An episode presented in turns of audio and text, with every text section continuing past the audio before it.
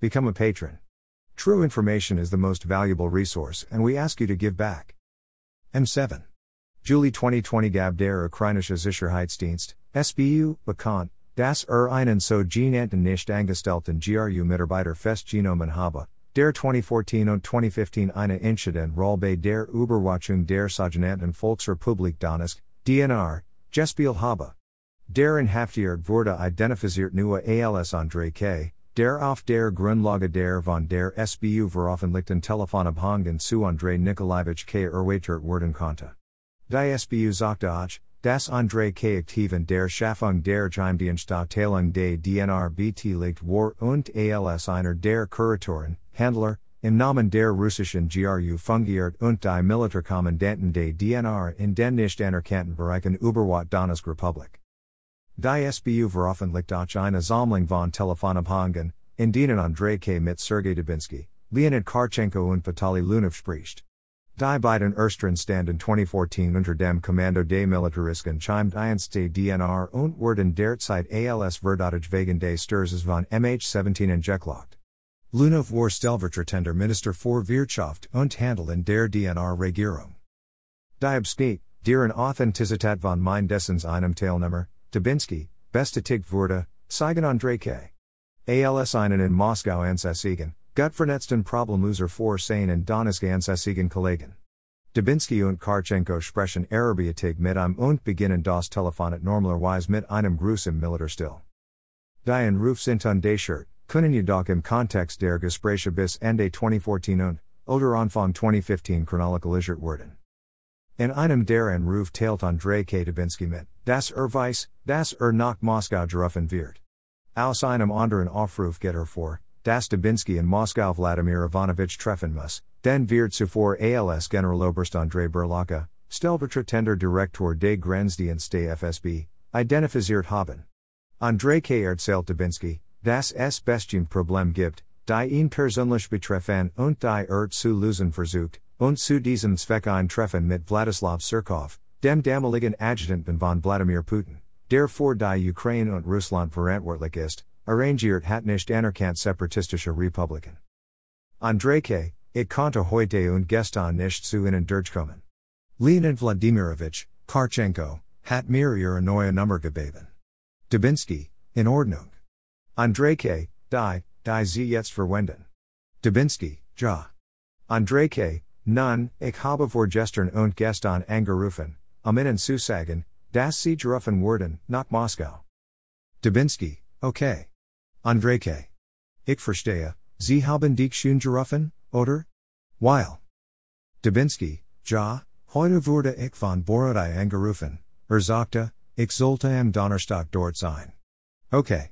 Andrei K., Loskets. Dubinsky, Ja. Andrei K., Wir haben unseres gewisse Schwierigkeiten. Dubinsky, von welcher Art? Andrei K., Nun, ich denke, wir werden diese Schwierigkeiten überwinden, aber ich möchte nicht in dieser Ziel darüber diskutieren. Dubinsky, wahrscheinlich mit mir verbunden, oder was? Andrei K., in der Tat, mit ihnen werden wir sie im Prinzip lösen. Das ist kein Problem. Also, am Donnerstag nach dem Treffen rufen Sie Mitchen und wir werden das notwendig tun. Ich werde Sie entweder telefonisch mit S in Verbindung setzen, oder er wird Ihnen eine Zeit mitteilen, nun, Surkov wird es tun sagen Sie die Zeit, zu der Sie sich treffen werden. Dubinsky, vielen Dank, Andrei. Wenn ich das richtig verstehe, sollte es schon einige Fortschritt geben, oder?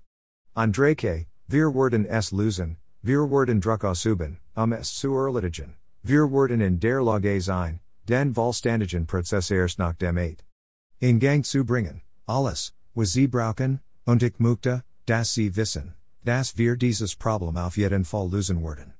Dubinsky, klar. Andrei K., weil Leute wie Sie fuhren und fuhren müssen.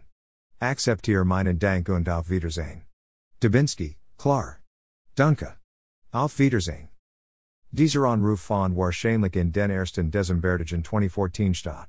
Aufgrund der durchgesickerten russischen Flugreisedaten reiste Dubinsky Ende 2014 mehrmals zwischen Rostow, dem der Grenze im nächsten gelegenen russischen Flughafen, und Moskau, jedoch nur einmal, M3. Dezember Dezember, fiel in einem Mittelschnammitig, Punktlich zu einem Donnerstagstreffen. Dies war jedoch nicht die frühest Kommunikation zwischen André K. und Dubinsky, die sich die beiden zu kennen scheinen.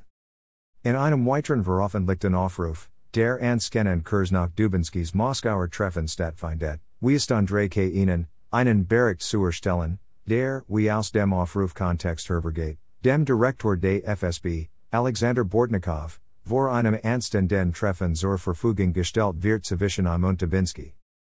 Dubinsky, ich höre zu, hello. Andrei K., hello, Sergei Nikolaevich. Dubinsky, ja, ja, ich höre zu.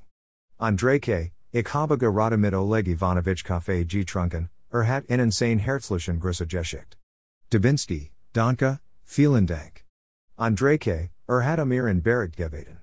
Sagte, Sie sollten es per E-Mail senden, ich werde Ihnen jetzt die E-Mail-Adresse senden. Dubinsky, ich werde den Bericht senden, wo sollte es genau sein? André K., Nan, allgemein Daten, nichts, zu Speechfisches, nur die Grundlagen und alles. Dubinsky, über mich?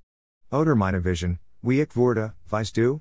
André K., Nein, Sie werden Ihre Vision später persönlich vorstellen. Dubinsky, in Ordnung. André K., Allgemeine Informationen. Dubinsky, Aber welche Art von allgemeinen Informationen? Gebürtsdatum, Nachname, Vorname, Patronym, was genau. André K., Ja, Ja, das plus deine Ryan und alles. Und ich denke, Alexander Vasilievich wird nach allem anderen fragen. Dubinsky, verstanden. Alexander Vasilievich, wer ist das? Moment mal. André K., das ist Bortnikov. Dubinsky, ah, ich verstehe, ich verstehe. Aber im Prinzip sollte er alles haben, von Vladimir Ivanovich.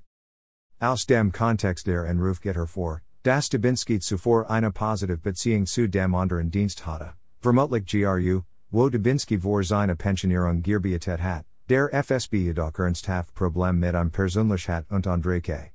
Es versucht hat eine Erwarmung dieser Beziehung zu vermitteln. Dieser Versuch scheint erfolgreich gewesen zu sein, und bis Dezember hatte Dubinsky eine direkte Beziehung zu den besten FSB Blechbläsern. Nach einem Besuch in der FSB Zentral in Lubyanka berichtete er André K. über ein Treffen mit dem Direktor, vermutlich Bortnikov, um eine nicht bezeichneten Konflikt innerhalb des DNR zu lösen. Während des Treffens wurde von Oberstleutnant Sedov, dem Leiter der zweiten Abteilung des FSB, dem Sergeanten DOI oder Department of Operational Information, ein Statusbericht eingereicht. André K., hello. Guten Abend, ja, ich bin gerade aus dem Meeting ausgestiegen. Konnte nicht früher sprechen. Du, du hast nicht fertig, was du gesagt hast. Wir haben darüber gesprochen, was der Reitzer unterschrieben hat. Dubinsky, ja, der Reitzer hat den Auftrag unterschrieben. Ein Bericht wurde dorthin gebracht.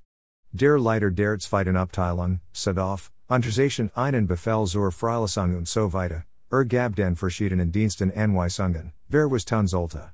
Und mir wurde gesagt, dass sie im Dienstag gehen werden, und bei DOI muss noch etwas getan werden.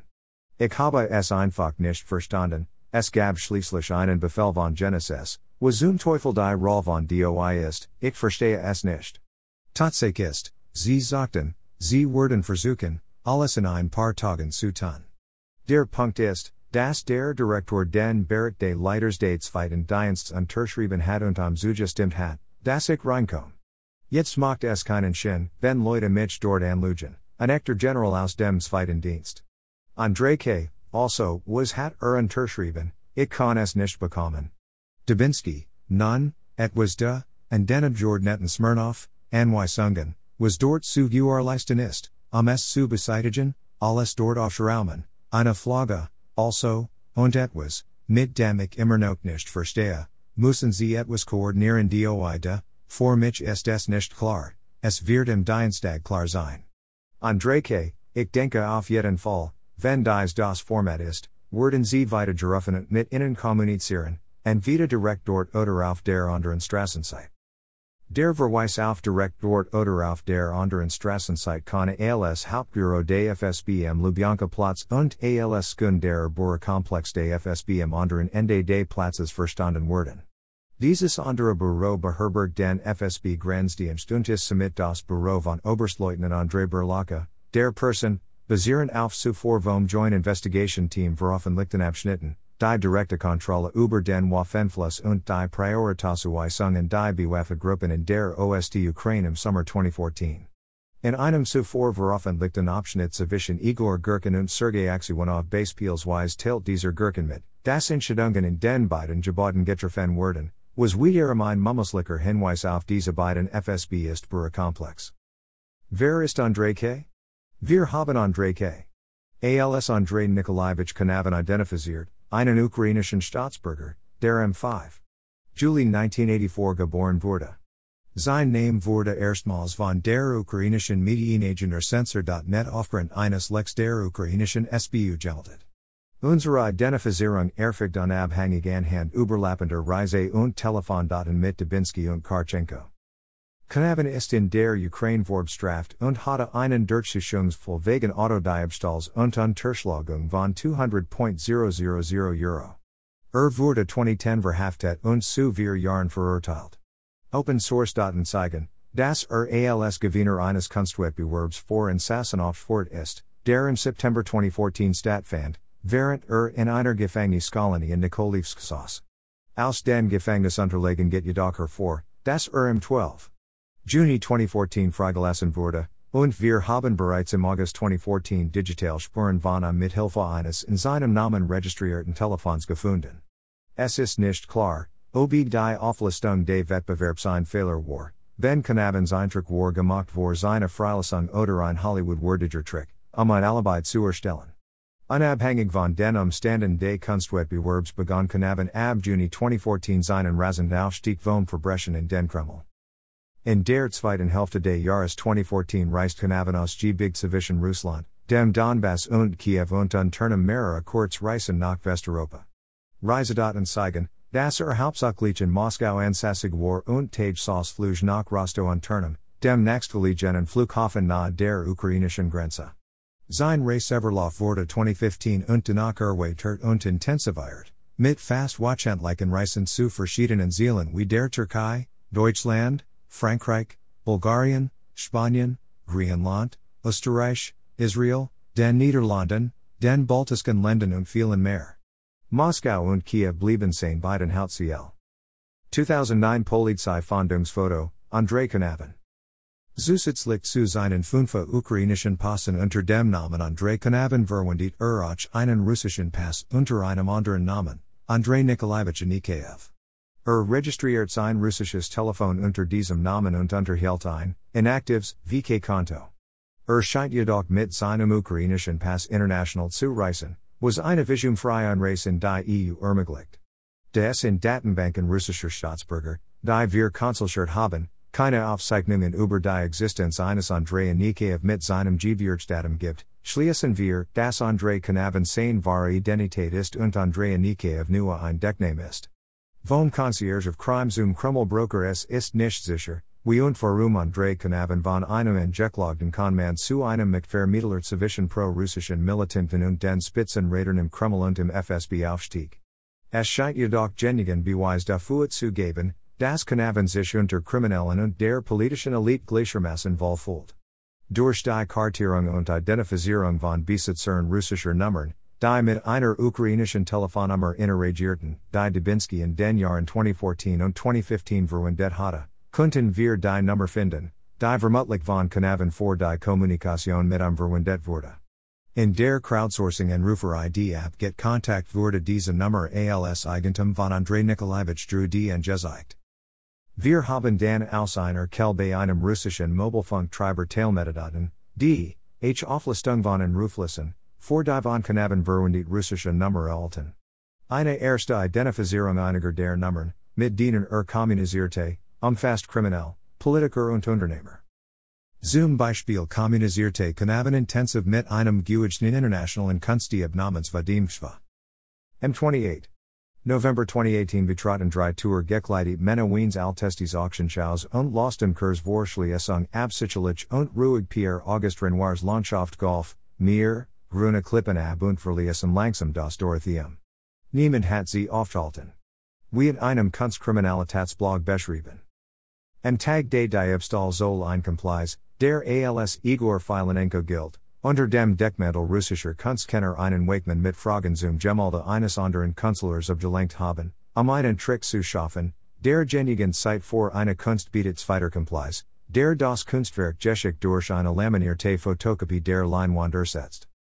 Der dritte complies, der einfach mit dem Original Ausstieg, das im nächsten Tag bis zu 200.000 Euro einbringen sollte, war Vadimshva, ein 59-jähriger Ukrainer mit einer Vorgeschichte mutigen Kunstdiebstahls.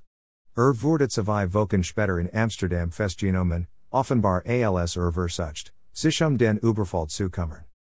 Vadimshva, links. Foto Wiener Polizei. Eine andere Person, die Hofig mit Kanavin sprach, war der ehemalige russische Politiker Vasily Duma. Herr Duma ward zwischen 2004 und 2011 Mitglied des russischen Senats und wurde beauftragt, die ukrainische Diaspora in Russland zu überwachen.